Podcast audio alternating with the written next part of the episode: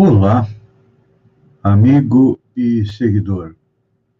Seja bem-vindo à nossa live diária da Reflexão Matinal, onde eu e você vamos em direção ao nosso coração para lá, como jardineiros espirituais, elevar templos às nossas virtudes e cavar masmorras aos nossos vícios ou seja, procurar sempre aumentar as nossas virtudes e diminuir os nossos defeitos. Não é uma tarefa simples, não. É uma tarefa complexa, porque todos nós temos em germen as virtudes e temos bastante arraigados nos nossos espíritos os defeitos. E então, como eu sempre coloco aqui, com um pouco de autoobservação, ou seja, uma autoanálise, com perseverança, com tenacidade, nós vamos conseguir construir a nossa felicidade, que ainda não é neste mundo, ou seja, não é no mundo atual da nossa atual reencarnação, não. Mas nela nós estamos dando mais um passo. E é o que nós fazemos hoje. Estamos procurando compreender um pouco mais as leis que regulam o universo. Já estudamos aí um pouco sobre a lei de adoração, que é aquela que nos aproxima de Deus. A lei do trabalho, difícil de colocar em prática, porque ainda está muito forte na nossa mente que o trabalho é um castigo, mas não, é um meio de evoluir. A lei da reprodução, que permite que venhamos ao planeta, a lei de conservação, que pede para que cuidemos do espírito e também do nosso corpo, e estamos atualmente compreendendo um pouco mais a lei de destruição. E ela é importante, porque dizem os espíritos que é preciso que seja destruído para se transformar. É, é uma das leis do universo. É preciso que tudo se destrua para renascer e se regenerar. Porque nós, com a nossa visão estreita de uma encarnação só, não compreendemos que a destruição é para nos transformar. Nascemos, temos um corpo, esse corpo se destrói quando na hora da morte, o espírito continua vivo e depois vai tomar um corpo novamente num ciclo bastante longo até chegar à condição de espírito puro. Então, o nosso trabalho, ontem nós iniciamos a, a análise, é dos caracteres do homem de bem, ou seja, aquilo que nós precisamos para ser um homem de bem. E hoje, o que, é que nós vamos fazer? Vamos meditar um pouco a respeito dos nossos e dos defeitos dos outros. Porque a gente precisa fazer aos outros aquilo que gostaria que fizesse conosco. Então, quando a gente vê o orgulho, a vaidade, a inveja, o ciúme, a avareza, o ódio, a agressividade, a maledicência, a intolerância, a impaciência, a negligência e a ociosidade nos outros, o que, é que nós temos que fazer? Nós temos que procurar eliminar de dentro de nós aquilo que nós não gostamos nos outros, para que não venhamos a fazer para eles aquilo que nós não gostamos que façam para nós. É difícil, é complicado. Ontem eu coloquei que o, o homem de bem é aquele que pratica a lei de justiça, amor e caridade. Nos dias atuais, nos tempos de pandemia, nós temos procurado nos aproximar um pouco mais de Deus, ou seja, Deus está em todo lugar. Deus tem um dos atributos de Deus e a onipresença, ou seja, está em todo o universo. Eu até diria, num conceito matemático, que o universo está contigo, contido em Deus. Deus contém o universo, então, ele está em todo lugar. Só que por nós não o compreendermos, por nós não percebermos a sua existência, nós dificilmente temos fé em Deus. Então, o coronavírus veio para nos lembrar, relembrar de cultivar a fé. Porque nós havíamos perdido a fé em Deus, não havíamos? Pois é. Acreditávamos em gurus, em líderes, isso, aquilo, aquilo outro, mas Deus, uh -uh. era como que uma figura fora do universo.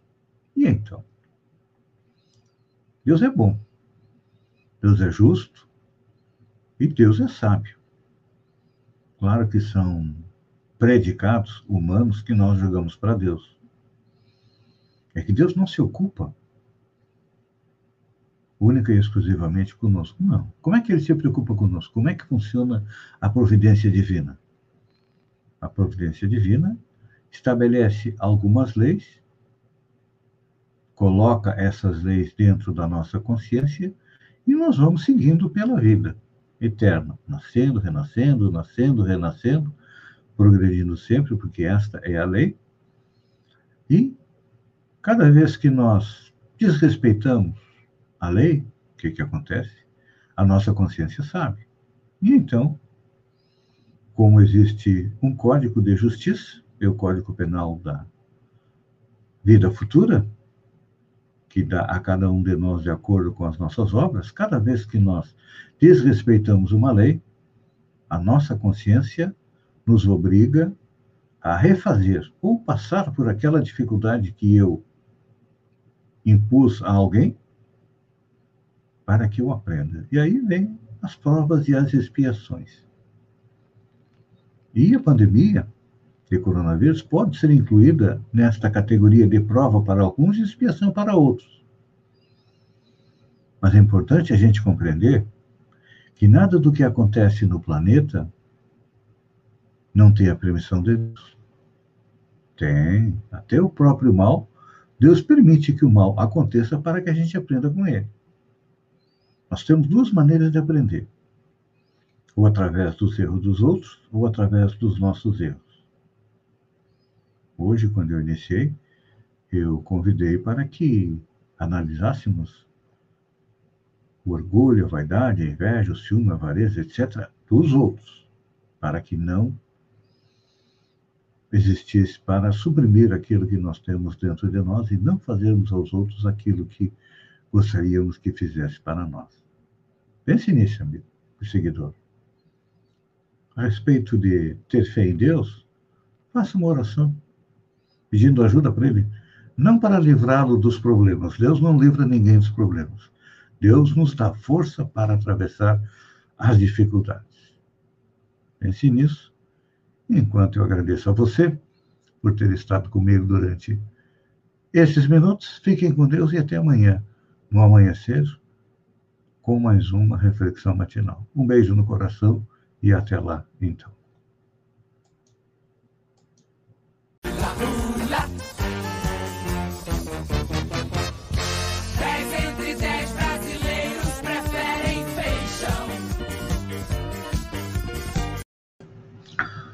Olá, amigo e seguidor. Seja bem-vindo à live do Bom Dia com Feijão e eu convido, vem comigo navegar pelo mundo da informação com as notícias da região, Santa Catarina, do Brasil e também do mundo. Começamos com a região. Ex-secretário Márcio Abate de Balneário Gaivota, que deixou a prefeitura, e foi para Sombrio assumir o cargo de secretário da administração, não foi exonerado, pelo fato dele ter sido funcionário aprovado em concurso para contador e estar em estágio probatório. Então, ele foi colocado à disposição da Prefeitura de Sombrio, sem ônus para o município de Balneário Gaivota. Foi amplamente noticiado pelo assessoria do deputado estadual Luiz Fernando Vampiro, que ele teria destinado 6 milhões de reais para o, para o sul catarinense, que inclui as regiões da MESC e da Amurel. Fazendo o levantamento, nós percebemos que destes 6 milhões, somente 1 milhão e 900, ou seja, a terça parte, menos da terça parte, foi destinada aqui para a nossa região. É claro que o grosso é, das suas emendas vai para sua região, que é a região da ANREC.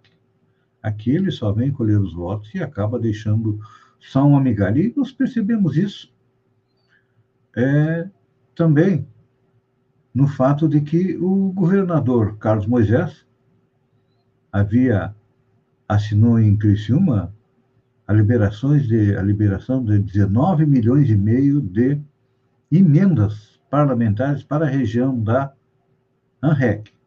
Aqui para a MESC destinou 5, 6 milhões. Por quê?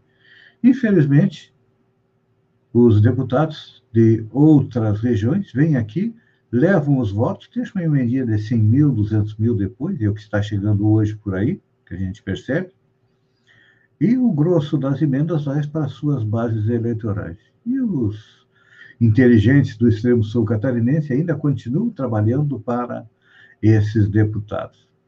Falando em falta de transparência na Prefeitura de Sombrio, que vem sendo cobrada pelo vereador José Heraldo Soares Uperi, depois de muitas reclamações na Câmara, a prefeita Gislaine Cunha decidiu criar o Serviço de Informações ao Cidadão, no município de Sombrio, garantindo o direito de acesso à informação que será proporcionado mediante procedimentos objetivos e ágeis. Ou seja, espero que realmente haja mais transparência nos atos e fatos da Prefeitura de Sombrio para que os vereadores não precisem estar reclamando. A notícia principal de ontem foi imóvel que desabou em Florianópolis. Pois é, causando a morte de uma mulher e ele estava irregular, dizem os bombeiros. O Corpo de Bombeiros informou que o imóvel que desabou na manhã desta terça-feira em Florianópolis e causou a morte de uma mulher estava irregular perante a corporação. De acordo com o comandante, o capitão Bruno Azevedo Lisboa, que atuou no atendimento, a edificação receberá uma notificação por causa disso. Os bombeiros suspeitam que uma explosão por vazamento de gás tenha causado os danos no bairro Jurerê, não foi conseguido contato com o proprietário da edificação. CPI da Covid. Moisés cutuca Jorginho Melo após saber que será chamado para depor. O governador de Santa Catarina, Carlos Moisés, está na lista de governadores e prefeitos que devem ser convocados pela CPI da Covid.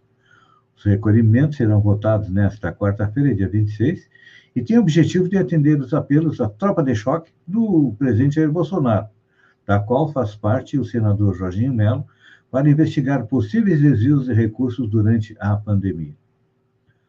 Moisés é, se manifestou nas redes sociais depois que a confirmação sobre o requerimento veio à tona, e ele disse que prestará as informações, mas também deu uma cutucada no senador Jorginho Melo, do PL, o único catarinense a integrar a CPI da Covid. Jorginho havia confirmado na semana passada que o nome de Moisés estava entre os possíveis depoentes da comissão. O encontro na CPI é visto como um possível ensaio para 2022, já que Jorginho pretende concorrer ao governo do Estado e foi um dos que incentivou o segundo pedido de impeachment, ou o segundo afastamento do governador é, Carlos Moisés e, no fim, acabou sendo inocentado e retornou o comando é, do governo.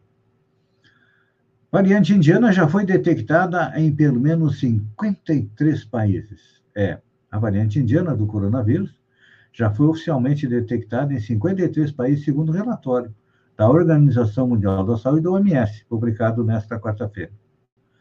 O relatório aponta que a cepa indiana, vamos utilizar o nome da indiana, que tem o número é B1 B.1.617 é mais contagiosa, mas ainda é investigada se ela está relacionada a quadros mais graves da Covid e se ela atua com risco de reinfecção.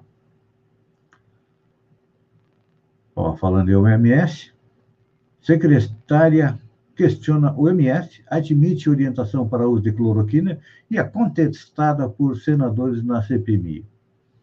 Conhecida como a alcunha de capitã cloroquina, em mais de seis horas de depoimento na CPI da Covid, nesta terça-feira, a secretária de Gestão do Trabalho e da Educação do Ministério da Saúde, Mayra Pinheiro, defendeu por diversas vezes o uso da cloroquina e admitiu que o Ministério orientou o uso do medicamento no combate ao coronavírus. A cloroquina, tradicionalmente usada em caso de malária, já teve ineficácia para tratamento da Covid cientificamente comprovado entidades médicas, entre as quais a Organização Mundial de Saúde e a Sociedade Brasileira de Infectologia, desaconselham a adoção do medicamento.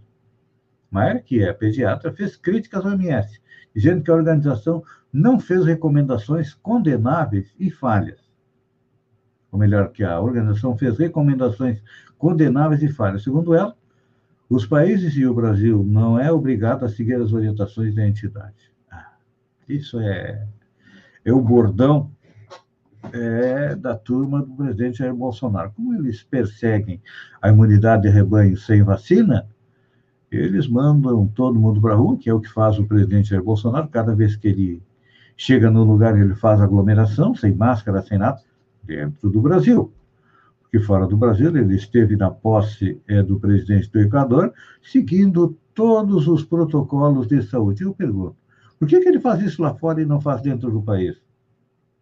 Porque ele não quer vacinar a população e quer que todo mundo pegue coronavírus e, olha, quem morrer, paciência, né? Como ele diz. Estava na hora de morrer.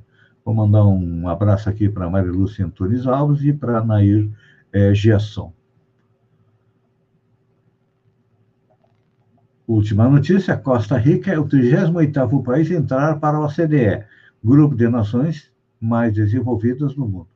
A Costa Rica tornou-se o 38º país a fazer parte da Organização para a Cooperação e Desenvolvimento Econômico, o grupo das nações mais desenvolvidas do mundo, nesta terça-feira.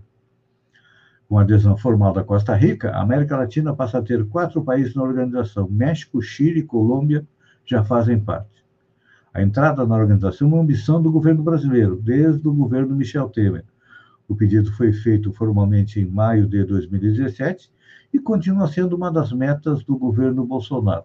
Só que está difícil, né? Existe uma série de requisitos e, infelizmente, o país está longe é, de conseguir cumprir esses requisitos. Para ver um exemplo, ah, um dos requisitos é ter um combate eficiente à corrupção.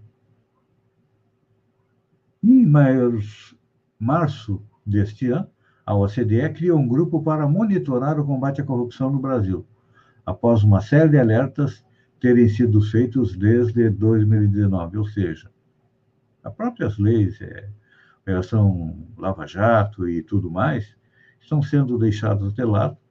A combate à corrupção, diz o presidente que não existe, mas ela continua firme e forte, até com um orçamento paralelo é, para deputados e senadores de emendas, então dificilmente vamos entrar para a OCDE no atual governo. Nos próximos, quem sabe. Amigo e seguidor, obrigado por ter estado comigo durante esses minutos. Fiquem com Deus e até amanhã, às sete horas, com mais um Bom Dia com Feijão. Um beijo no coração e até lá, então.